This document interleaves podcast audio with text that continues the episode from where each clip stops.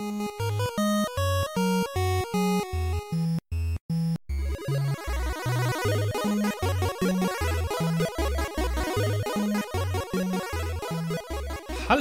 und herzlich willkommen bei Vollverbackt. Heute mit dem Marc.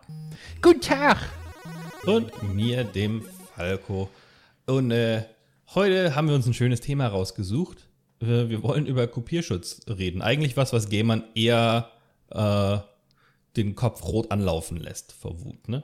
Jo, jo, ja, also den äh, Raubkopiergamern ja, die ehrlichen Käufer nein. Das kommt ein bisschen drauf an, finde ich. Wir haben ähm, ja hin und wieder mal über DRM ein bisschen gesprochen. Ich finde, es gibt so ein paar Maßnahmen, die den, den, den ehrlichen Käufer teilweise mehr ärgern mhm. als, den, als den Raubkopierer. Aber ähm, heute wollen wir uns nicht unbedingt darauf ähm, konzentrieren, wobei wir ein bisschen ähm, über die gesamte Geschichte der Kopierschutzerei reden. Aber wir wollen vor allen Dingen über, über kreative, besondere, bisschen ausgefallenere Maßnahmen sprechen.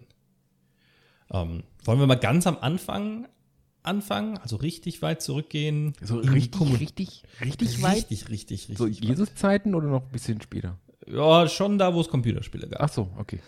Ich dachte schon, du ähm, wolltest jetzt richtig ausholen. Ah, ja, ja, also Buchkopierschütze und so weiter. Hier wird nicht abgeschrieben. Äh, nee, mit dem Commodore 64 würde ich gerne anfangen. Mhm. Ähm, denn das war mein erster Computer. Ich hatte äh, Konsolen und das war ganz interessant, wie meine Wahrnehmung komplett unterschiedlich war. Ich hätte nie darüber nachgedacht, ein Gameboy-Spiel zu kopieren. Und mein Gameboy habe ich zur Einschulung bekommen. Und das war für mich einfach, man kauft halt diese Gameboy-Spiele oder man tauscht sie mit Freunden. Die sind halt auf diesen Plastikkarten. Äh, ich hatte aber auch einen Commodore 64 relativ früh. Und da war mir gar nicht bewusst, dass man Spiele kaufen kann. Weil die konnte man ja einfach von Diskette zu Diskette kopieren, jederzeit. Das heißt, also wenn man zwei Laufwerke hatte zumindest. Äh, das, das, war mir überhaupt nicht bewusst, äh, dass es, dass, dass, dass Computerspiele im Laden verkauft werden. Das war in meinem Kopf so getrennt, äh, das, das war schon interessant. Damals gab es ja wenig gute Maßnahmen, um Spiele kopiert zu schützen, aber die, die Cartridge, also das Modul äh, auf Konsolen damals, war ja der 1A-Kopierschutz, ne? War ja keine Chance. Ja, also ich glaube, irgendwann gab es auch ähm, Empty Cartridges dafür, aber bis es das mal gab, also wer hat ein NES-Spiel kopiert so? Wo willst du das herholen? Wer mhm. kopiert wirklich halt Gameboy-Zeugs und so? Es geht halt nicht, ne? Du brauchst halt dein, dein Plastikcase und du brauchst den ganzen Innereien und alles so und ähm, allein dadurch haben die sich ja schon einen Kopierschutz, einen physischen Kopierschutz gebaut, den es sonst heutzutage ja gar nicht mehr gibt.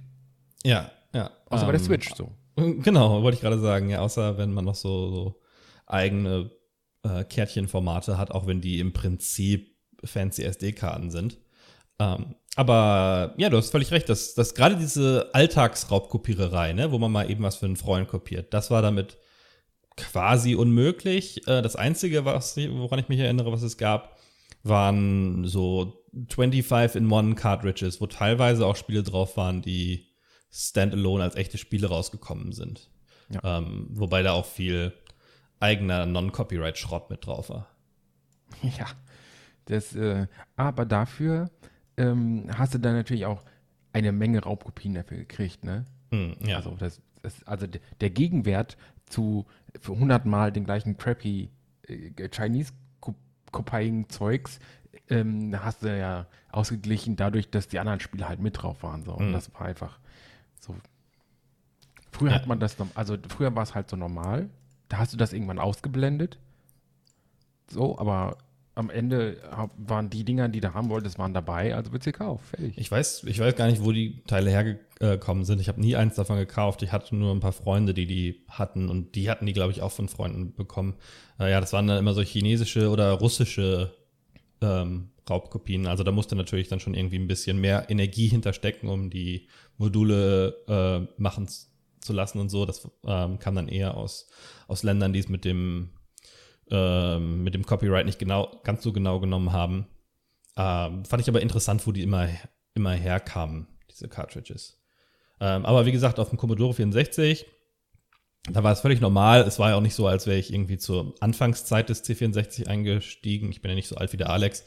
Äh, das war dann eher so, dass man, dass man irgendwie einem Bekannten den alten Commodore abgekauft hat und dann gab es halt eine fette Box mit Disketten dazu und wenn man dann jemanden kannte, der auch welche hatte, dann wurde halt hin und her kopiert und getauscht. So ging. Wobei es da schon die ersten Spiele gab, die dann versucht haben, ähm, das ein bisschen einzuschränken. Und zwar, das früheste, woran ich mich so erinnere, waren Sachen, die dann ähm, auf das Handbuch irgendwie referenziert haben. Ähm, da gab es dann so Sachen wie, du startest das Spiel und das Erste, was passiert, ist, ähm, gebe von Seite 8 der siebten Zeile das vierte Wort ein. Mhm. Ähm, und nur dann startete das Spiel korrekt. Ja, also das war, das war ja ein netter Versuch, so. Wobei früher gab es halt noch keine Kopierer, die so leicht erreichbar waren und äh, schnell zu Hause den eigenen Scanner werfen gab es da noch nicht. Mhm.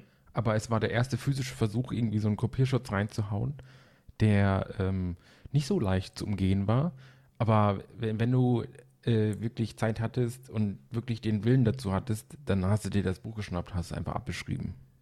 Ja, aber ähm, man muss da schon ziemlich genau sein. Also äh, ich fand das relativ ähm, relativ gute, äh, gute Maßnahme. Also wie du schon sagtest, ähm, nicht jeder hatte einen Kopierer und wenn dann irgendwie in der Schule, in, in der Bibliothek oder sowas, ja. die hatten es dann aber auch nicht unbedingt gern gesehen, wenn man da 40 Seiten kopiert hat. wobei, äh, ähm, Entschuldigung, dass ich ins Wort falle, aber bevor ich es wieder vergesse, wobei das ja meistens auch so nett war und das war irgendwie hellbrauner Hintergrund mit dunkelbrauner Schrift oder sowas, ne? Dann ja. konntest du das Kopieren auch vergessen. So. Da habe ich noch nachher noch was zu, aber ja, genau, das, das wollten die dann auch noch so schwer wie möglich machen.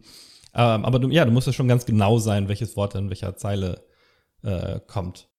Ach ja, genau, was ich auch noch sagen wollte, äh, ganz witzig dazu, es gab ja auch bei Leisure Suit Larry im ersten, damals wurde ein ähnliches Prinzip genommen, um quasi zu gucken, ob du alt genug bist, das Spiel zu spielen, weil es ja keinen Jugendschutz wirklich gab und die dann so, aber auch halb aus Fun am Anfang so, so Popkulturfragen eingebaut haben, äh, um zu gucken, die waren der Meinung, dass Leute in den USA, die zu dem Zeitpunkt, als das Spiel rausgekommen ist, über 18 waren, diese Fragen beantworten können sollten. Das, also es war dann nicht nachlesbar im Handbuch, aber das war dann quasi so ein ähnliches Prinzip, aber für Jugendschutz und nicht ja. für Kopierschutz.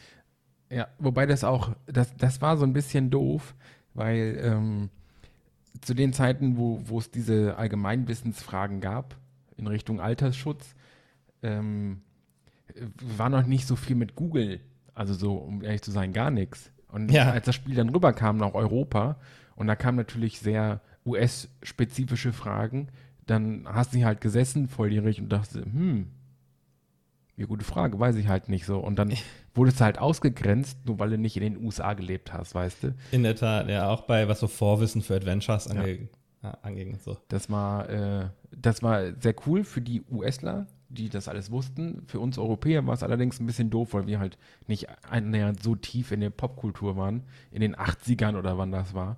Hm. Das war halt schon echt doof. Also das, das, äh, das Prinzip war ganz lustig, das war auch sehr kreativ, deswegen passte diese Folge. Aber für uns Europäer war es halt richtig ärgerlich so. ja, aber was du sagtest schon, es gab ja kein Google, das, das hat ja solchen Kopierschutzmaßnahmen damals sehr geholfen, ne? dass man das nicht schnell irgendwo anders mal nachgucken konnte. Ähm, also das, das, es war nicht nur, also es ist jetzt vielleicht nicht unmöglich, an eine Kopie des, des, Handbuchs zu kommen, aber es war nicht so einfach, an eine Kopie des Handbuchs zu kommen. Also du musstest ja immer noch mal jemanden finden, der das hatte, äh, weil du warst ja vielleicht nicht der Erste, der die Kopie gekriegt hat von dem Spiel, sondern erst der Zweite oder so, die, die Kopie der Kopie sozusagen. Und ja. dann war es schwerer, sowas zurückzuverfolgen. Das heißt, dieser, der Widerstand war höher und meistens geht es bei Kopierschützen nicht darum, hundertprozentig sicher zu sein, sondern den Widerstand so hoch wie möglich zu setzen, dass man so genervt ist, dass man sich dann doch lieber kauft. Ähm, und das teilweise ja auch irgendwann mal in die andere Richtung umgeschlagen ist, wo das Raubkopieren einfacher war und deswegen Leute, die es eigentlich sogar gekauft hätten, raubkopiert hatten, weil der Prozess einfacher war, gerade bevor Steam und sowas äh, den digitalen Vertrieb vereinfacht hat. Ja. Oh ja. Wir haben gerade ganz kurz schon über Adventures gesprochen. Da gibt es natürlich den den proto-berühmtesten äh, Kopierschutz, wenn es um, um kreative und lustige Kopierschutzmaßnahmen gibt, die Dial a Pirate Drehscheibe aus Monkey Island, die dann auch später von einigen anderen Spielen kopiert wurde. Äh, willst du kurz er erklären, wie die funktioniert hat? Äh, ja, ja, klar. Ähm, also eigentlich, eigentlich gar nicht so leicht ist zu erklären, aber eigentlich ist das Prinzip dieser Dial-O-Pirate, äh, Dial-A-Pirate äh, eigentlich ganz leicht. Es sind halt so mehrere Drehscheiben in verschiedenen Größen ineinander und das Spiel sagt dir, äh, dreh das so und so, das so und so und diese Scheibe drehst du so und so und dann hast du halt an deinen Scheiben so umgedreht und hast dann den Piraten gehabt, so wie er dir gezeigt worden ist und hm. mit dem wurde dann auch eine Nummernkombination war es, glaube ich, oder? Ja, genau. Genau, und äh, da hast du dann halt eine Nummernkombination freigelegt und diese Nummernkombination hast du dann einfach ins Spiel eingegeben und dann hat er das Spiel gestartet. Und ähm, das ist in dem Sinne physischer Raubkopierschutz, weil wenn du das nachbasteln möchtest, brauchst du schon so ein bisschen handwerkliches Geschick. Genau, ja. Also ich habe dich erklären lassen, weil ich es auch nicht mehr so hundertprozentig äh, zusammenkriege. Ich, ich meine, das waren, also es waren, ich glaube, die erste davon, die erste Iteration waren zwei Scheiben, ein äußerer Ring und ein innerer Ring ja. mit der Oberseite von dem Kopf und der Unterseite von dem Kopf. Genau. Und ähm, das Spiel hat dir dann ein Gesicht von einem Piraten angezeigt und ich glaube gefragt, wann der gestorben ist. Ähm, und die Nummernkombination war dann immer 1765 oder irgendwie sowas, also das Todesjahr. Ähm, und du musstest dann die Scheiben so drehen, dass der obere Teil und der untere Teil so passten, dass es den Piraten auf dem Bildschirm nachgebaut hat. Ähm, und dann gab es irgendwo ein Feld, wo dann die, die Nummer freigelegt wurde für diesen Piraten. Ja, ich glaube, da war noch ein bisschen, ja. ein bisschen Kontext mit, mit dran, die das äh, auch ganz witzig ins Universum einge. Ja, ja, genau. Also das, das, es passte schon zum Spiel, auch wenn es der Kopierschutz war, aber es war halt ähm, ein sehr authentischer Kopierschutz, sagen wir es mal so. Ja. Und wie du schon sagtest, das war, das war dann nicht einfach so nachzukopieren, ähm, weil das waren, die waren in der Mitte irgendwie zusammengenietet, die zwei Scheiben, und dann gab es halt den etwas größeren äußeren Ring und den kleineren inneren Ring. Das hätte man vielleicht noch hingekriegt. Aber vor allem ähm, waren die, die Codes dann normalerweise von der inneren Scheibe äh, verdeckt.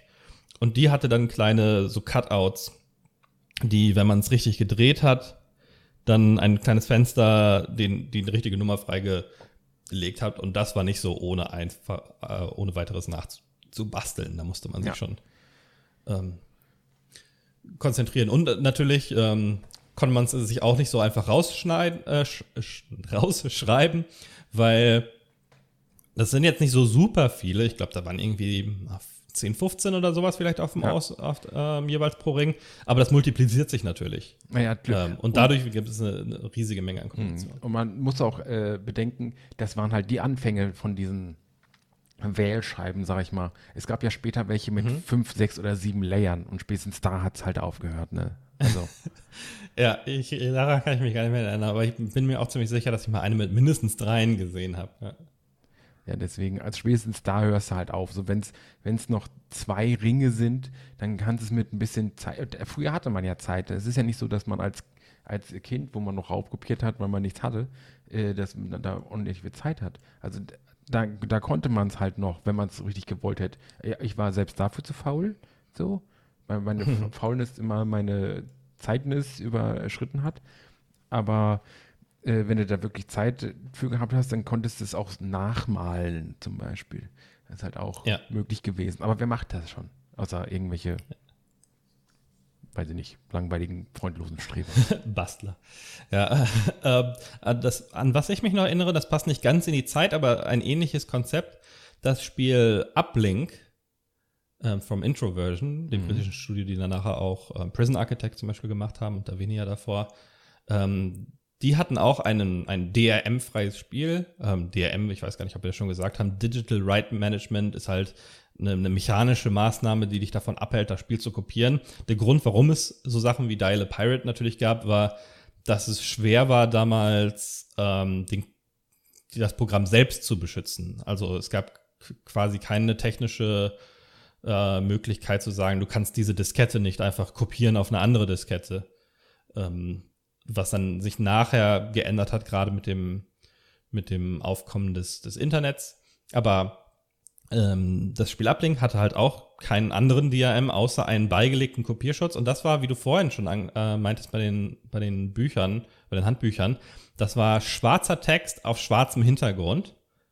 Äh, aber der, und das war eine Tabelle mhm. mit, mit so kurzen, ich glaube, vier, äh, vier Buchstaben und Ziffern pro, pro Kreuzung quasi. Ähm, und die, die Ziffern, die du ablesen musstest, waren dabei so glänzend gedruckt. Ja. Das heißt, wenn du es so ein bisschen gegens Licht gehalten hast, konntest du die lesen. Die Idee war wohl, dass wenn du es kopierst, kommt es nur schwarz raus.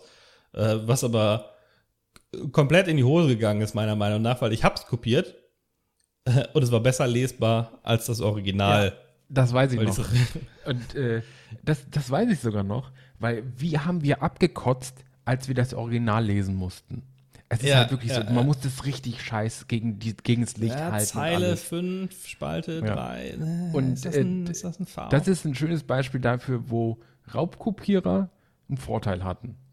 Die sich halt mhm. damit nicht rumärgern mussten, weißt du? So, wir haben es halt offiziell gekauft und alles und dann war diese blöde äh, dieser blöde Kopierschutz dabei. Und man konnte halt, wenn es halt ein bisschen dunkler draußen war schon, dann konntest du halt schon knicken so. Dann musstest du irgendwie ja. an die, an die, mit an die, an eine Lampe gehen und alles, also das war richtig scheiße. Du hängst direkt vom Bildschirm oder irgendwie sowas, ja. versuchst das Bildschirmlicht zu nutzen. Ja, das war echt, das war echt nervig. Aber, Aber war das naja, Spiel umso ähm, heute, ja, ja, das Spiel war geil und heute wird man sich ja freuen, wenn ein Spiel nicht mit irgendwelchen unnötigen anderen Kopierschutzmaßnahmen ja. daherkommt. Ähm, wobei Steam hat da ein bisschen auch den, das wieder rausgenommen, ähm, das Problem. Aber da kommen wir gleich noch zu. Äh, lass uns erstmal äh, ein bisschen weiter in der Zeit gehen. Äh, wir hatten schon darüber gesprochen, dass Konsolen quasi rein hardwaremäßig ähm, schon sicher waren, weil sie halt diese propri proprietären äh, Module, Cartridges hatten. Und das ging dann ja aber irgendwann mit der CD-Ära zu Ende. Ne? Ja. Wenn, als die PlayStation rauskam, ähm, die CD, also am Anfang hatten vielleicht noch nicht alle ähm, CD-Brenner zu Hause, aber die haben sich dann relativ schnell verbreitet. Mhm. Ich fand, ich fand ähm, dass gerade die PlayStation-Kopiererei, das war so der Commodore 64 unserer Zeit, weißt du? Also irgendwann hat einfach jeder gebrannt, irgendwann hat einfach jeder alles verkauft. Einige haben es auch. Ja, ver äh, ich wollte, ja, haben es halt verkauft. Es ist nicht so, nicht so, so dass, dass einige ähm, sich das kopiert haben, sondern sie haben halt wirklich gesagt, so, okay, für den Rohling äh, plus zwei Mark oder sowas kriegst du dann das Spiel. Genau, genau. Und dann genau, hast ja. du entweder den Rohling mit abgegeben oder du hast ihm irgendwie äh, 18 Mark plus 2 Mark für, fürs Kopieren gegeben und den Rohling dazu und sowas. Und dann musst du ein paar Tage warten, dann hast es gekriegt und so. Also. Ja, da, manche, manche Kids an manchen Schulen wurden da zu richtigen Entrepreneur, ähm, als sie, also ich, ich kann mich daran erinnern, dass es Leute gab, die Listen hatten, ja, mehrseitige Listen mit Spielen. Mhm. Dann hast du denen halt irgendwie 20 Mark gegeben und gesagt, so die acht Spiele will ich haben oder was, oder die zehn Spiele. Ähm, oder auch teilweise dann ein Kumpel von mir sagt, hier, ich habe einen Kumpel, der hat die Liste, sag mir, was du willst, dann leite ich das weiter und dann kam er irgendwann mit einem Stack von Spielen zurück. Ja, das Wobei. War, das war immer schön Weihnachten. Ich muss ganz ehrlich sagen, ich weiß, das war eigentlich, eigentlich war das richtig hochkriminell, was man da gemacht hat, ne? Aber wenn du irgendwie so einen äh, shady Typen 50 Mark in der Hand drückst, und irgendwie so, so ein Packen, ein Packen Rohlinge und alles. Und der kam irgendwie eine Woche später damit an. Und das Packen war voll gefüllt mit irgendwelchen geilen Playstation-Spielen. Es war halt Weihnachten, ohne Scheiß. Das muss ja. man halt auch mal sagen. In der Tat, auf dem PC sah es damals nicht anders aus. Wobei man auf der Playstation natürlich sagen muss, ähm, ganz so einfach war es dann auch nicht, weil man konnte die Discs ja nicht einfach so in die Playstation legen und losspielen. Nee, nee. Das, äh, das war wieder ein anderes Weihnachten das waren auch immer so ganz komische, zwielichtige Typen, zu denen man hin musste. Den hat man dann die Playstation gegeben. Ja. Und die haben dann mit so ein paar Käbelchen irgend so einen komischen Chip aufs, direkt aufs Motherboard gelötet. Es gab auch Spezies, die haben es selber gemacht, die haben sich danach eine neue Playstation gekauft. ähm, aber die Schlauen haben sich das echt von, von Leuten machen lassen, die sich gedacht haben, so, okay, ich kopiere keine Spiele, das ist mir zu gefährlich, weil äh, das Umgehen der Kopierschutz ist verboten. Ich baue einfach Chips ein. Und dann haben die angefangen. Ja. Beziehungsweise das Kopieren, ähm, dass das Umgehen des Kopierschutzes war nicht verboten, sondern das, ähm, das Duplizieren des urheberrechtlich geschützten Materials. Das, genau, das, das rausgeben, also das Veröffentlichen ja. und sowas. Und äh, dann gab es halt Leute, die haben dir deine Playstation anhand eines Chips so umgebaut, dass das Ding auch äh, gebrannte CDs gelesen hat. Und da, also das musste man haben, sonst, also eine Original Playstation nimmt halt keine gebrannten CDs. Und ähm, wenn ich das richtig verstanden habe, ist der Grund, warum die erkennt, dass das gebrannt ist, nicht die Schwärze, weil all, viele sagen ja, ja, der, der, erkennt, dass das keine schwarze CD ist. Das ist aber mhm. Quatsch, sondern was ausgelesen wird, sind die Bewegungen des Lasers. Und wenn diese Bewegungen des Lasers nicht mit dem Kopierschutz übereinstimmten, dann wusste der, okay, das ist halt äh, eine gebrannte CD. So, hier, ab hier geht es nicht weiter. Und der Chip, den man da eingebaut hat, hat im Prinzip bei jeder CD das Standard, die Standardbewegung des Lasers nachgemacht, woraufhin die PlayStation dachte, ja gut, okay, das ist eine Original-CD und dann ging es los. Genau, ich kann mich auch nicht mehr genau daran erinnern, aber ich meine auch, dass es sowas gewesen wäre, dass es irgendwie auf dem am äußersten Rand der Disk äh, ein bestimmtes Muster gebrannt sein musste, ähm, was, äh, was vom, vom Laser dann auf eine bestimmte Art gelesen. Ja, genau. Und, äh, Details kann ich auch nicht erinnern. Ja, und, und das, was auf dem äußeren Rand der CD ist, dass der Laser erkennt, das hat dieser Chip jedes Mal reingeschoben und hat gesagt, ja, das war jetzt genau das, was du wolltest. Ja. Und ähm, es gab halt auch Leute, die haben sich gedacht, so, ja, nee, ich will ja gar nicht, dass Leute zu mir kommen. Ich möchte, dass die Leute mir ihre Konsolen schicken. Und dann schicke ich denen die mhm. zurück. Mhm. Und dann haben die irgendwie 100 200 Playstation gesammelt von irgendwelchen Jungs, die da ihre Sachen hingeschickt haben und dann hat die Adresse geändert. Früher war das noch einfacher und dann hat, haben die die Dinger wieder auf eBay Woanders weiterverkauft. Ja, ja, ja. Das, das ja, gab es halt viel auch. Schindluder getrieben. Hat ja. sich dann natürlich auch keiner getraut, das irgendwie anzuzeigen und zu sagen, so ja, ich wollte mir hier den Chip, weil das war ja damals auch nicht ganz klar, ist das jetzt illegal oder nicht. Mhm. Ähm, und gerade als, als Schulkind wollte man sich dann nicht in zu gefährliche Fahrwässer bewegen. Ja. Ähm, Deswegen war ich, ich war bei dem jungen Mann in Brügge, kann ich ja auch euch sagen, ist jetzt schon sehr lange her. Der junge Mann war auch echt cool und so, der hat auch äh, erklärt, was er da macht und so, hat es gezeigt. Der, der, wollte auch nicht, dass man den alleine lässt dabei, weil später konnte man sagen, ja, du hast sie kaputt gemacht und so, weißt du. Und dann hat ja. er das kurz innerhalb von so, mit echt so abgefahrenen Special-Lötkolben und sowas hat er da das Ding da drauf gemacht und eingepackt Ding und dann mit mit Flüssigharz das Ding da auf die Playstation und so und dann hat er es angemacht und dann ge gebrannte Spiele. Also der aus Testzwecken, ich hatte keine gebrannten. Ja. Aber er hat als, aus Testzwecken gezeigt, dass es mit gebrannten geht. So, und dann bin ich nach Hause gegangen und habe meine Originalspiele weitergespielt. So. Und äh, das war halt äh. echt faszinierend. Und dann, da ging halt die richtige Ära, warum wir eigentlich hier sind. So, da ging halt die richtige Ära los, dass man angefangen hat, Playstation-Spiele wie Sau zu kopieren. Ja, ja, ich hatte ein paar Erfahrungen mit Chippen. Meine Playstation ist tatsächlich beim Chippen kaputt gegangen, weil ich die einem, einem komischen Kumpel von einem russischen Freund gegeben habe. Sowas ist nie eine gute Idee. Ja, dann, ich habe mir gerade gedacht, so, merkt der, wenn er es erzählt, eigentlich, was das für eine blöde Idee war? Ja, das war, das war, das war eine ziemlich blöde Idee. Aber ach, wie alt war ich da? 14, 15, ja, 14 also. Jahre alt. Ich ähm, wusste es nicht besser. Ich habe ähm, mir später eine gechippte Playstation irgendwann gekauft, also einem Freund abgekauft quasi. Das ging ja auch irgendwann ab, dass schon gechippte Playstation verkauft worden sind, also auch im Katalog mhm. und so. Die haben auch richtig gut Geld gemacht. ja. Ähm, meine eigenen Erfahrungen sonst mit Chippen. Ich hatte meine erste Xbox, also die, die die Original-Xbox sozusagen. Mhm. Ähm, die habe ich mir chippen lassen in einem Laden, also wirklich in so einem Videospielladen an der Ecke. Da weiß ich noch, hab, musste ich meinen Bruder fragen, dass er mich da hinfährt, weil die, der nächste Laden, der das gemacht hat, offiziell war so eine Stunde von uns weg. Ja. Ähm, und dann hat er das da ruckzuck, hat gesagt, ja, hier, ähm, könnt gerne draußen rumhängen oder eine halbe Stunde rumlaufen, dann bin ich hier fertig. Haben mir dann die Xbox gechippt. Das war ganz geil, weil die Xbox dann auch Emulatoren und Homebrew-Software und sowas unterstützt Vor allem hat. DVDs, ohne dass du die scheiß 80 Euro Fernbedienung kaufen musstest. Mhm. Ja, die hatte ich aber schon. Ja. Aber 80 Euro war sie, glaube ich, gar nicht. Aber ja, ähm, all, genau, all, all solche, solche MP3-Player und solche Funktionen, ja, alles ein bisschen komfortabler. Ja, das war auch, das hat mich echt gewundert. So, was die Xbox äh, machen konnte, nachdem sie halt gechippt war. Das Ding war ein Traum, was sie danach geleistet hat. Und alles, was die früher kann, das ist heute standardmäßig. Und ich habe mich mhm. immer gefragt, wie kann Microsoft sowas alles verstecken, beziehungsweise nicht selbst machen, sondern die User müssen erstmal die Xbox knacken und Ja. dann so ein geiles Media Center draus machen und alles. Ich habe es bis heute nicht verstanden. Zumindest war es da ja einigermaßen möglich, weil es ja grundsätzlich auf einer PC-Architektur aufgebaut hatte.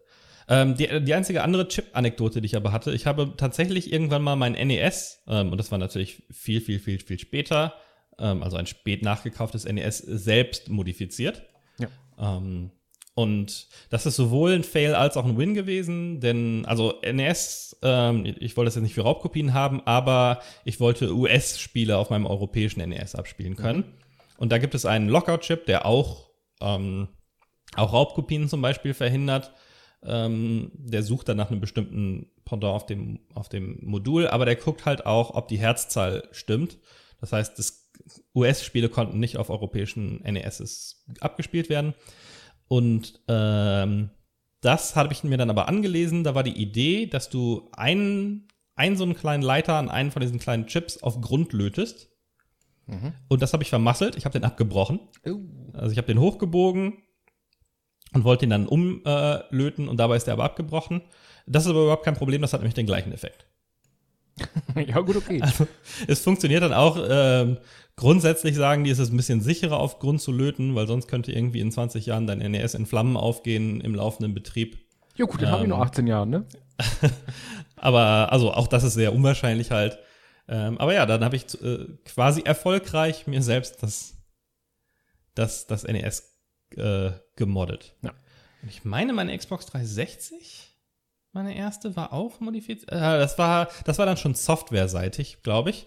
Das ging dann äh, über den über den DVD-Laufwerkstreiber. Und dann konnte man nur die modifizieren, die einen bestimmten DVD, ein bestimmtes DVD-Laufwerk drin hatten. Stimmt, genau, das war, äh, und zwar war das, das äh, DVD-Laufwerkmodell, was man dafür brauchte, war das Modell, das in den 360 eingebaut sind, die schnell diesen Red Ring of Death hatten.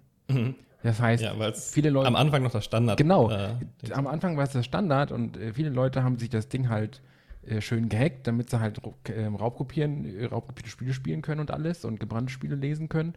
Äh, die haben aber auch schnell den Red Ring of Death gekriegt, weil die halt im Durchschnitt einfach so viel gespielt haben, weil du kannst davon ausgehen, dass das Gamer sind, weißt du? So kein Ja. normaler Casual, der mal eine Stunde am Tag spielt, macht das.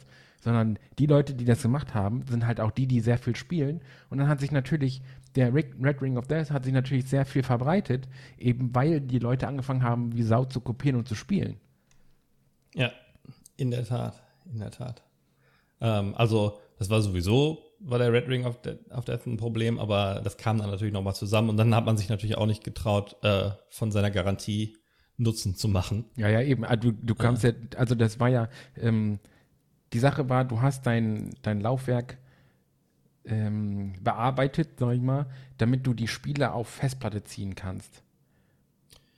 Ja, ich glaube, man muss das auch, ähm, auch ausbauen und an den PC anschließen. Das heißt, durchs Aufmachen an sich hatte man Ja, dann. stimmt, ja. Damals, damals durfte man Sachen noch nicht aufmachen. Das wurde ja mittlerweile von EU-Gerichten, ähm, Mhm. glaube ich, overruled, dass das Öffnen eines Gerätes nicht automatisch Verfall der, ähm, der Garantie Ja. ist. Ähm, es gab dann aber natürlich noch Versuche, ähm, auch auf PlayStation dem entgegenzuwirken. Auf meiner Liste, äh, und ich bin mir sicher, dass das bei dir auch steht, ist äh, Metal Gear Solid. ja, äh, schön. Da hatten wir, glaube ich, schon mal drüber geredet. An, im eine, aber äh, ich, ich nehme einfach die Geschichte weg, weil ich die lustig finde. Ähm, ich habe das, ich habe die Originalhülle meines Originalspiels habe ich verlegt. So, und dann haben wir es ein paar Mhm. Stunden gespielt. Und irgendwann kam dann so ein ähm, Funkspruch von meinem Chef, der sagte, ja, wenn du hier weiterkommen willst, dann musst du die gute Meryl über ihre Funk Funkfrequenz anfunken und ihr Bescheid sagen. So, und dann ähm, sagst du, ja gut, okay, dann mache ich das. Und dann habe ich halt, also man sollte sie halt anfunken. So, okay, ich bin halt rumgelaufen, habe irgendwie was gesucht, ob es irgendwie ein Funkgerät gibt oder sowas. Und ein paar Minuten später funkt er dich halt wieder an und sagt dir, äh, Digga, du solltest doch die Meryl anfunken. Du findest ihre Frequenz auf der Verpackungsrückseite. ja. So, und dann äh, habe ich, Relativ spät übrigens. Also ich habe schon äh, ziemlich lange äh, auch rumgeeiert und gedacht, wo kriegt denn jetzt diese Frequenz her, bis er dann irgendwann sagt, Jo. Zehn Minuten später, nach, nach vier anderen Zwischenfunksprüchen, habe ich das Gefühl auch. Dann sagt so, guck doch mal auf der Verpackungsrückseite. Ja, genau. So, auf der Verpackungsrückseite müsste der Code stehen, äh, die Frequenz stehen. Ruf sie doch mal an. So, und dann sitzt du da mit deiner verlorenen Hülle und denkst, hm, ja, schade. So, das ist jetzt aber doof. Aber ähm, da haben die zum Glück noch mal ein Auge zugedrückt, weil irgendwann ruft sie dich selber an. Aber bis dahin, so? ja, die ruft dich irgendwann selber an. Hä? Ja. Das wusste ich gar nicht. Das dauert aber. Weil ich hatte einen Bekannten, der hat das auch ähm, verloren. Äh, und der hat sich dann hingesetzt und jede Frequenz ausprobiert. Hm. Ja gut, das ist dann irgendwann gefunden. Kannst du auch, ne, nur wenn du Zeit hast. So. ja, genau. Nee, aber das war, das war schon sehr cool. So. Ich hatte die Hülle und hab's trotzdem nicht gecheckt. so dumm. Weil das war ja auch nicht irgendwie, da stand nicht hinten auf der Hülle dick drauf, das ist Merrills Frequenz oder sowas. Nee, sondern es war ja, so es war ja einfach nur ein Bild aus, aus, ne, aus dem äh, Einer, ja, einer von den acht Screenshots, die hinten drauf sind, ist halt ein Screenshot von dem, von dem Funkinterface, wo gerade ein Gespräch mit Meryl läuft. Ja. Und da ist ein kleineres Element da drin, ist die Frequenz, die halt angezeigt wird auf diesem Bildschirm. Genau. Das hat schon gedauert, bis ich das gecheckt habe. Ja, aber ich glaube, bei mir hat es auch irgendwie insgesamt, ich glaube, ich musste eine halbe Stunde rumirren, bis die mich irgendwann angerufen hat. Aber da dachte ich mir so, das wäre mal ein richtig smarter ähm, Kopierschutz gewesen, auch kreativ, aber dann gab es halt auch schon Google. Beziehungsweise Lycos. Also man hätte das schon rauskriegen können, wenn man es wirklich gewollt hätte, so. Ja, da war es noch ein bisschen. Wobei. Ähm, aber dann hätte wahrscheinlich 50, 50 Mark für 10 Minuten Lycos bezahlt und hätte auch das Spiel kaufen können. So. Kojima traue ich auch zu, dass das einfach nur ein, ein, Gag war, ne? Weil das Spiel hat ja viele so kreative, wir hatten ja schon mal darüber geredet, wie Psycho Mantis deinen Controller bewegt und wie seine Memory Card liest ja. und sowas. Vielleicht war es auch einfach nur ein Gag. Ja, ich glaube auch, sonst hätten die ja nicht irgendwann Meryl selber anrufen lassen. Aber es wäre halt eine ne schöne Art gewesen, das Spiel kopiert zu schützen, ne? Also, da muss man schon ja. sagen. Ähm, das, das leitet mich auch äh, so grob zu meinem nächsten Thema über, weil als die dann irgendwann nicht mehr so trendy waren, diese Art von Kopierschützen, ähm, weil es halt so leicht nachzugoogeln war, kamen dann aber auch die digitalen Raubkopien an den Tag, die dann über, über BitTorrent und so ähnlichen Pro Produkten, da hatte ich das Gefühl, da gab es immer ein neues jedes Jahr, was populär war. Ich weiß noch, E-Mule war einmal ja äh, super beliebt und ähm, Napster für Musik eine Zeit lang, dann aber auch für Spiele. Und oh, mit diesem ganzen Tausch. Hab, bevor wir ganz, merkt ihr, wo du warst, ganz kurz, ja. äh, ich habe äh, ein älteres Spiel vergessen, Fugger 2.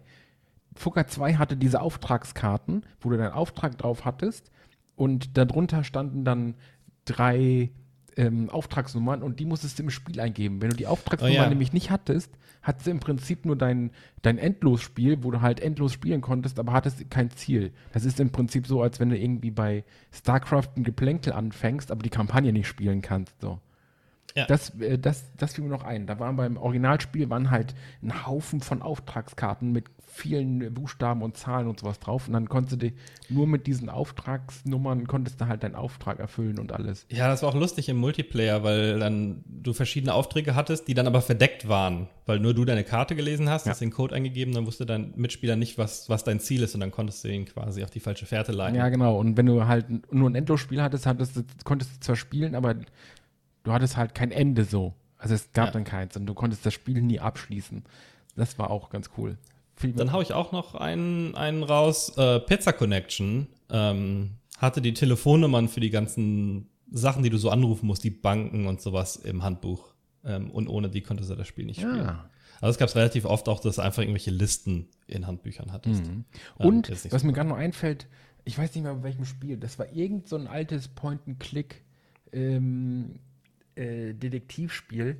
Da hattest du so eine rote Lupe mit oh, so rotem ja. Papier. Und wenn du mit der ja, so Lupe über das Papier gegangen bist, konntest du da was lesen. Ja. Das war ja, auch sehr kreativ, auch schön eingebettet in die Welt. Also da konnte man auch. Aus dem Mickey Mouse Heft direkt in dein Videospielhandbuch. Ja, so ungefähr. Aber früher bist du halt an solche Sachen nicht drangekommen. Das heißt, wenn du das Spiel nicht gekauft hast, hattest du weder die Lupe noch diesen roten Streifen, den du mit der Lupe lesen konntest. Und dann war es halt auch vorbei. Stimmt, das war auch ganz cool. Ja. Die konnte man auch nicht so wirklich kopieren. Nee. Ähm, also diese, diese Textstreifen. Ähm, du meinst gerade schon die Fugger, äh, das, leitet, das leitet mich sogar noch besser zu meinem nächsten Thema über, ähm, nämlich einem artverwandten Spiel, die Siedler. Äh, drei war es, glaube ich, in dem Fall. Ähm, dann, das war das eines der ersten Spiele, was ich so gefunden habe, die gezielt auf Versionen gegangen äh, sind, die selbst erkannt haben, dass sie kopiert wurden. Das war so die Zeit, wo langsam das Internet-Tauschgebörse anfing, ähm, aber auch teilweise Sachen, die kopiert wurden, haben dann erkannt, dass sie eine Kopie waren, ja. haben dann aber nicht gesagt, so, ich log das jetzt sofort down. Ähm, das war natürlich eine äh, Sache, aber das war dann super offensichtlich, dass du fängst an zu spielen, äh, das Spiel startet nicht, okay, ähm, nicht so einfach zu kopieren. Aber was viele Spiele dann gemacht haben, war, dass sie dich erstmal spielen lassen haben und dich dann später irgendwie verarscht mhm. haben. Dass die Leute, die es kurz ausprobieren, denken so, oh ja, das funktioniert ja, und dann ver verbreiten sich die Kopien und dann finden alle raus, im Falle von Die Siedler 3, dass meine Eisschmelze aus irgendeinem Grund Schweine produziert. äh, meine, meine, meine Iron-Schmelze, meine, meine, äh, wie heißt, ja, Eisenschmelze. Eisen, ja. Ähm, und äh, ohne Eisen keine Schwerter und eine ganze Menge nützliches Zeug nicht. Und viel zu viele Schweine. Und dann war das Spiel da halt vorbei. Ist aber auch nicht eins der ersten Gebäude, die du baust. Das heißt, das merkst du dann schon erst eine halbe Stunde oder eine Stunde ins Spiel rein, hm. dass dir das wichtige Element fehlt. Und das wurde dann so ein bisschen zum Trend, hatte ich das Gefühl, dass ähm, Spiele dich verarscht haben, wenn du eine Raubkopie ja, hattest. Da, ich, ich, da habe ich auch äh, zwei Beispiele. Obwohl, mh, eins davon ist verarschen, das andere nicht. Ah, ich habe eine ganze Reihe, aber hau du erstmal deine ähm, raus. Das, das, was ich äh, lustig und gemein gleichzeitig finde, ist Serious Sam. Mhm, ähm, drei, ja. Drei mit dem unsterblichen Endboss. Genau, die haben dann so einen Super Skorpion, ja.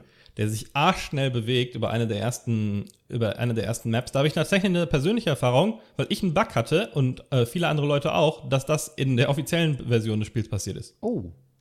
Ähm, das wurde dann einigermaßen schnell rausgepatcht, aber äh, da dachte ich so, hä, was geht denn hier ab? Was soll denn der Scheiß? Und dann, ähm, ja, meistens ist ja der, der Sinn, dass dann Leute irgendwie ins Forum gehen und sich darüber beschweren und dann alle lustig mit dem Finger auf sie zeigen. Und in dem Fall war es aber wohl so, dass es tatsächlich bei einigen, einigen echten, ja. gekauften Kopien passiert ist. Ja, das war auf jeden Fall, äh, weil wenn du das nicht weißt, so du, dann hackst du erstmal eine halbe Stunde auf den rum und ähm, das ist schon auch mit verarschend und Lebenszeitkosten vor allem und Nerven. und ja. ähm, das zweite Beispiel, das ich habe, ist 13. Der etwas ältere Cell-Shading-Ego-Shooter. Oh, ja. Der lässt sich nämlich auch erstmal irgendwie geschmeidig zwei, drei Stunden spielen, bis du an einer Stelle bist, wo du eine Keycard brauchst für eine Tür. Ja. Und der führt dich dann auch zu der Keycard, aber die Keycard ist halt nicht da. Dafür kriegst du aber noch ein spöttisches Kommentar, dass du doch wenigstens Geld ausgeben solltest. Und dann kommst du da halt nicht weiter. Ja, ja, ja, dritte Level oder irgendwie sowas. Mhm. Daran kann ich mich auch erinnern. Das ähm, könnte mir theoretisch auch passiert äh, sein, vielleicht, wenn ich Rock Ja, ich glaube, das kommt noch äh, Und was ich auch sehr lustig finde, ist, wenn man so Hauptskills eines Charakters rausnimmt, damit man, ähm, also beziehungsweise so Skills, die man braucht, um weiterzukommen. Das war nämlich bei Batman Arkham Asylum, da haben die die, die Fähigkeit genommen, gleiten zu können. Ja, beziehungsweise, das finde ich fast noch perfider, denn ich weiß gar nicht, war es bei Asylum oder war es erst bei City, aber ähm, das war nicht nur, nicht nur so, dass du nicht, nicht, gar nicht gleiten konntest, sondern der fing den Gleit an und dann brach das immer so ab, weißt du, als hättest du den Knopf nicht richtig gedrückt. Ja, genau. Ja. Das heißt, du bist dann erstmal, äh, die Leute sitzen dann erstmal da und denken so, äh, Scheiße, was mache ich hier falsch? Und du denkst erstmal, das ist ein Problem mit dem Spiel oder mit dir und deiner Eingabemethode und das, das checkt man gar nicht, dass das eigentlich ein fieser Kopierschutz ist, der äh, da, dafür da ist, die Piraten zu nerven. Mhm. Mirror's Edge hat das so ähnlich gemacht, dass ähm, wenn du mit Anlauf auf eine, auf eine Klippe zugelaufen bist, sie auf einmal aus dem Rennen raus ist und der Sprung dann nicht mehr ganz gereicht hat. und dann die Leute halt dachten Schön. so, ha, mache ich das falsch, springe ich zu früh ab, zu spät, was ist denn hier los? Äh, aber das eines der bösesten Beispiele, die ich dazu gefunden habe, und das kenne ich tatsächlich nicht aus eigener Erfahrung, habe ich aber nur nachgelesen, war Earthbound. Mhm. Äh, bei Earthbound war es so, dass es dich das komplette Spiel hat spielen lassen. Bis zu einem der letzten Bosse, ich weiß gar nicht, ob es der allerletzte ist oder einer von dieser, so JRPGs haben ja gerne mal eine Serie aus letzten Bossen. Ja. Und ähm, es dann abgeschmiert ist und dein Safe-Game gelöscht hat. Oh. das ist ja richtig. Also, das lässt sich das ganze äh, Spiel schön spielen, ohne irgendwelche Einschränkungen und dann, äh, bevor du das Finale siehst, löscht es dein Game, dein Safe Game. Äh, du kannst noch mal von vorne anfangen mit dem, mit der dann gekauften Version. Hm. Das ist schon, das ist schon äh, eine Art of Trolling. Da muss man erstmal drauf kommen, ey. Ja. Oh, ähm, ganz passend dazu ähm, dann auch das Spiel Game Dev Story, fand ich. ja, das ähm, haben, die haben es halt richtig nice gemacht, finde ich. Ja. Es ist ein Simulator, in dem du ein Entwicklungsstudio bist, das Videospiele herstellt. Und die raubkopierte Version, die auf so Tauschbörsen rumging, hat dann irgendwann ähm, nach, einer, nach einer gewissen Zeit sind die Raubkopien der Spiele, die du mit deinem virtuellen Studio machst, nach oben gegangen und du hast weniger und weniger Geld verdient, sodass die Simulation dann irgendwann so weit war, dass du halt nicht mehr überleben konntest mit deinem Studio. Ja. Das war ganz witzig, fand ich, weil das ist ja dann quasi ein extra Feature, was dann, äh, was dann auch nicht irgendwie ein kompletter Stopp ist oder auch nicht irgendwie jetzt so eine, eine ganz harte Schranke im Sinne von, von 13 oder sowas, wo hier geht's nicht weiter, sondern eher so ein softes Balancing, was dich dann rausdrückt. Ja. Ähm, was dir dieses Gefühl, so, ey, scheiße, als Studio geht's mir relativ schlecht, wenn die Leute meinen Spielraub kopieren, super vermittelt. Mhm. Das war so das, fand das auch, cleverste. Das, das war, ich, ich fand, das war so ein sehr netter Wink, so von wegen, ja, du hast hier jetzt, das kam ja auch nicht sofort in der ersten halben Stunde oder so, sondern das passierte erst, mhm wenn du, glaube ich, 203 Mal in ein größeres Studio gezogen bist oder so. Ja, ging das Spiel auch nicht durch mehrere Konsolengenerationen. Vielleicht verwechsel ich es auch mit einem anderen von den Game Dev-Spielen. Nee, also es war auf jeden Fall Game Dev Tycoon. Und ähm, ja, ja, ja. Da, das war halt sehr schön, weil du, du warst halt mittendrin und das Spiel hat richtig Spaß gemacht und alles. Und auf einmal das fing das mit den Raubkopien an und so. Und dann hat sie halt irgendwie die Laune verhagelt und dann äh, hast du äh, gegoogelt und dann kam irgendwann so der Entwickler, ja, wenn euch äh, die Raubkopierer im Spiel kaputt machen, dann kauft euch das Spiel. So, und das fand ich ganz lustig.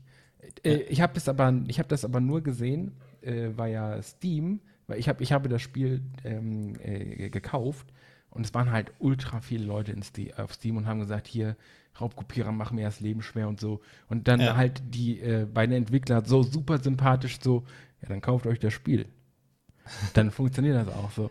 Und das, ein, das, das Lustige an der Mund. Sache ist ja, die haben diese Version selbst verteilt. Ja.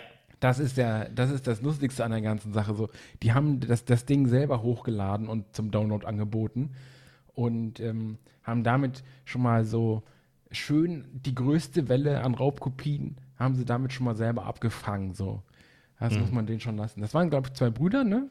beziehungsweise sind zwei Brüder gewesen oder so? Also die leben noch, aber. Ja, ich weiß es auch nicht. ja, auf jeden Fall, das waren so zwei, drei kleine Leutchen und so, die sich gut kannten und die haben das halt ausgenutzt und haben gesagt, so, wir, verteilen, wir verteilen jetzt selber eine Raubkopie, aber die raubkopierte Version, die wird kaputt gehen an den Raubkopien. So. Das fand ich sehr sympathisch. Ja. Ja, das war ja dann insgesamt ähm, die Strategie, um teilweise das, das Verteilen auf den Tauschbörsen zu verhindern, dass man da, dass die Entwickler da selber schnell eine Version veröffentlicht haben, die dann irgendwie in eine von den genannten Arten gehandicapt ist, ähm, die sich dann aber am meisten verteilt hat, weil das ja oft darauf ausbaut, wie viel was im Umlauf ist, das wird dann auch mehr kopiert. Und ähm, dadurch, dass das allein das erste, die erste Variante ist, hat die dann immer einen Vorsprung. Aber ähm, ja, die Zeiten waren dann irgendwann, irgendwann vorbei, beziehungsweise dann kam der große Gegenschlag ähm, als die Industrie versucht hat, mit so Sachen wie Securom dagegen zu wirken. Ähm, das, also Securom war halt noch im, im CD-Zeitlauf, ähm, im CD-Zeitalter. Ähm, und das war, das war so der Zeitpunkt, wo ich das Gefühl hatte, dass Raubkopierer den größeren Vorteil gegenüber den ehrlichen Käufern haben. Also mittlerweile gibt es so Sachen wie Denuvo, die ähm, im Hintergrund checken, ob der Code manipuliert wurde und sowas, wo dann Leute sagen, ja, da geht irgendwie ein, zwei Prozent an Performance verloren. Aber ähm, das würde ich noch nicht sagen, dass es ein großer Vorteil für, für, für Raubkopierer, da jetzt irgendwie ein Prozent mehr zu haben, wenn das überhaupt spürbar ist. Aber bei Securom war es wirklich so, dass ähm, die Disk musste immer im Laufwerk sein und es war immer ein Riesending, das ans Laufen zu kriegen. Und, die Ladezeiten ähm, also waren halt auch länger, ne? Weil es halt Ladezeiten, von CD gelesen ähm, werden musste. Ich, ich weiß, dass ich, dass ich ähm, Spiele mir einen, einen Crack runtergeladen habe. Das ist auch was, was ich schon lange nicht mehr gesagt habe. Es gab mal eine Zeit, wo man sich Cracks runtergeladen okay. hat. Ähm, meistens manipulierte Exe-Dateien, die dann den Bedarf ähm, für den Kopierschutz entfernt haben und damit auch den Bedarf, die CD im Laufwerk zu haben. Und ich weiß noch, dass ich Spiele, die ich mir ganz legal gekauft habe, regelmäßig gecrackt habe, weil ich da keinen Bock ja, drauf hatte. Also ich kann mich noch an die Zeiten erinnern, wo wir das gemacht haben, wo es bei uns gerade anfing mit auch mit Geld verdienen und so. Wir haben uns halt die Spiele gekauft und haben sie uns gecrackt, weil meistens hattest du den Vorteil dadurch, dass wenn du das Spiel gecrackt hast, du brauchtest halt die CD nicht mehr reintun.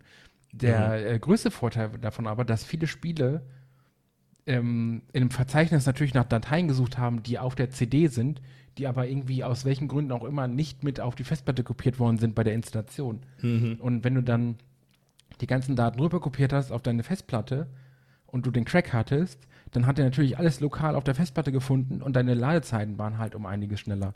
Und das war ja. halt früher zu der Zeit, wo man noch Spiele auf CDs gekauft hatte und sie cracken musste, waren das halt äh, wirklich noch richtig Unterschiede, ob es halt eine gute Festplatte war oder ein langsames CD-Laufwerk so. Und allein deswegen hatte man als, als in diese, also in dem Fall keinen Raubkopierer, aber als Raubkopierer hat sie halt in den Fällen die, einfach den Vorteil, dass du viel schnellere Ladezeiten hattest und natürlich weniger Geräuschlärm und äh, Lärmbelästigung und das CD reintun und raustun und CD wechseln viel zum Beispiel komplett weg und so. Also das Cracken hat äh, durchaus auch Vorteile, selbst wenn man das Spiel gekauft hat.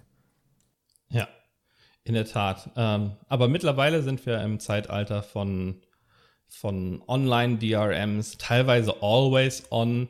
Aber ich würde sagen, die Diskussion verschieben wir auf einen anderen Tag, weil das ist nochmal ein ganz anderes Fass, ja. äh, was man da aufmachen kann. Ähm, es ist nicht mehr so schlimm, wie es mal war, finde ich. Ähm, Steam ist relativ komfortabel, meiner Meinung nach, und, und ähm, hebt deswegen viele von den, von den Nachteilen von Kopierschützen auch wieder aus, weil es mit, mit genug Vorteilen äh, kommt, meines, meiner Meinung nach. Und, und Steam kann man natürlich auch dann auch offline spielen. Ja, mittlerweile. Ähm, aber ja. gab es aber auch nicht mal. So. Genau, ja. Aber das ist eine. Ja. Wobei, das ist noch eine. Wobei man auch sagen muss, ähm, das ist aber ein schönes Beispiel, warum man bei einer Raubkopie da Vorteile hatte. Gerade wenn du dir so Always-On Spiele zum Launch runtergeladen hast, als Raubkopie, konntest mhm. du noch vor den Leuten spielen, die es wirklich hatten, weil die sich nicht einloggen konnten, weil dieser Always-On-Server einfach völlig überlastet war. Da hast du deine ja. Offline-Kopie einfach schon gespielt und war schon fast durch. Da waren die in einem Forum noch am Meckern, dass die Always-On-Server mal äh, on sollten und sowas. Ja, Ubisoft war ja für äh, relativ äh, bekannt eine Zeit lang und bei Diablo 3 war das ja das große ja. Ding, das ist dann über eine 37. Woche. genau, nicht vernünftig lief. Aber ja, äh, großer Block, das Fass machen wir irgendwann mal auf. Ansonsten bleibt mir natürlich nur zu sagen, dass die Leute bitte äh, Originalspiele kaufen, wenn immer möglich. Ich weiß, dass das bei jetzt eben Schulkindern nicht immer der Fall ist. Ich habe das Gefühl, wenn man so passioniert ist, dass, ähm, dass wenn man sich die Games raubkopiert, weil man einfach so begeistert ist und die Sachen haben will, dass man dann auch irgendwann zu einem starken Käufer der Sachen ja. wird, wenn man es sich leisten kann. Also ähm, ich kaufe mir garantiert so viel Zeugs, dass ich äh, alle Raubkopien wieder gut gemacht habe, mhm. äh, die ich in meinem Leben, in meinem Leben hatte. Ging auch so. Seit, seitdem Aber ich Geld verdiene, wird nur noch gekauft. Und wenn ich es mir nicht leisten kann, wird es halt gewartet. So. Ja, und mittlerweile ist es aber halt auch komfortabel und bringt genug Vorteile ja. mit sich, muss man sagen. Das heißt, da hat die Industrie auch dazu gelernt. Hast du abschließend noch irgendwas, ähm, irgendeinen, den du vergessen hast, den du noch anbringen wolltest, bevor wir hier den Sack zumachen? Äh, nee, ich habe ich hab alles gesagt so. Also wie gesagt, das Always On ist nochmal ein komplett anderes Thema, das machen wir nochmal. Aber ansonsten sind wir mit den kreativen Kopierschutzzeugs äh, durch von meiner Seite. Alles klar, dann dreht eure Drehscheiben zu unserem Todesdatum und lockt euch auch beim nächsten Mal wieder ein und hört uns zu bei Vollverpackt. Bis dahin, äh, wenn, wenn wir noch was vergessen haben, natürlich uns gerne auf Facebook und so weiter Bescheid sagen. Ähm, wir würden gerne auch noch neue, coole Kopierschutzmaßnahmen entdecken. Aber ansonsten war es das für heute. Äh, lieber Marc, vielen Dank. Ja, gerne. Ähm, und natürlich auch vielen Dank allen fürs Zuhören und dann bis zum nächsten Mal. Tschüss. Äh, folgen, liken und äh, Propaganda und so nicht vergessen.